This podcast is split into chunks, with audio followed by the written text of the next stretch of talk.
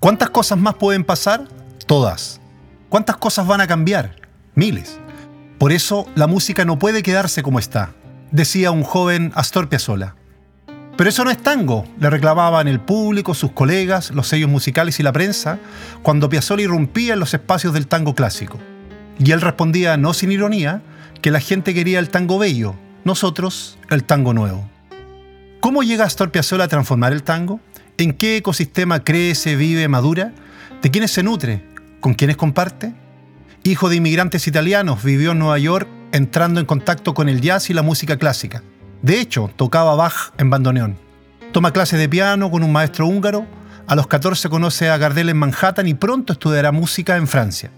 Hablaba cuatro idiomas. De regreso a Argentina conoció a Troilo y Pugliese, dos clásicos del tango che. Adiós Nonino, la que él consideró su mejor obra, tiene al menos 200 versiones para cello, violín, guitarra, piano, bandoneón, flauta o coros, desde Japón a Nueva York, interpretado por simples aficionados o las mejores orquestas del planeta. Adiós Nonino es la despedida triste que Piazzolla recrea para su padre Vicente en 1959. Para llegar a componerla pasaron al menos 22 años. Decidió transformar la música, porque tocando siempre lo mismo se aburriría de ella, y lo hizo. ¿Y Botero? ¿Cómo llega este colombiano a ser el primer ciudadano no francés en exponer en los Campos Elíseos en 1992? ¿Por qué su obra es montada en las pirámides de Egipto, las principales avenidas de Nueva York, Milán o Moscú? Su familia quería que fuese torero, pero él prefería pintar a lidiar con toros. Comenzó a dibujar desde pequeño y fue expulsado del liceo por dibujar obscenidades. Cuando gana su primer concurso de pintura, invierte lo obtenido en viajes a Barcelona y Madrid y desde allí, algo disconforme con lo hallado, se establece en Florencia, Italia, donde se nutre de los maestros renacentistas. De regreso a Colombia, monta su primera exposición y la crítica de su país lo destroza. Se instala en México, aprende con grandes maestros también. Se va a Nueva York, subsiste apenas, vende obras suyas a muy bajo precio hasta que su Mona Lisa de los 12 años es vendida en 1961 al Museo de Arte Moderno. 13 años demora Fernando Botero en ser reconocido por la crítica y el medio especializado.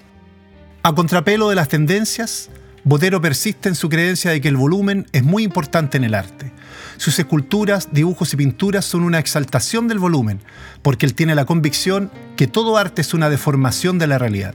Durante muchos años yo hice lo que estaba creyendo que debía hacer, y no tenía ninguna reacción de parte del público, muy poca, apenas la mínima que se puede, relataba no sin pena.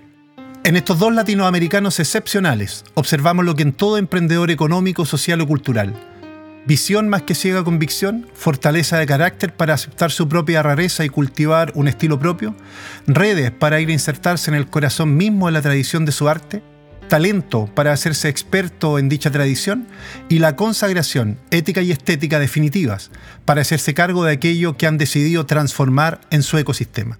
Un ecosistema emprendedor en tanto hábitat que contiene un conjunto de instituciones, actores y normativas, debiera entonces promover la rareza más que desconocerla estimular las diferencias, proveer redes y fortalecer las competencias de los talentosos que emergen como especies vitales y a veces únicas entre su biodiversidad. Muchas veces los ecosistemas emprendedores están amurallados por aspectos formales que elevan sus fronteras, no permitiendo que la necesaria interdependencia, interacción e intercambio se generen con mayor fluidez entre los actores, desaprovechando su energía y su capacidad emprendedora y potencial innovador. Nuevos Piazzolla y Botero deben emerger con apoyo sistemático. Debemos promover zonas ecotonales, de transición entre emprendedores sociales, económicos y culturales, para que el intercambio incesante inocule el virus de la innovación y la ambición transformadora en más personas y comunidades, para que el talento florezca y se exprese en mejores soluciones a las grandes brechas que hoy enfrentan nuestras sociedades.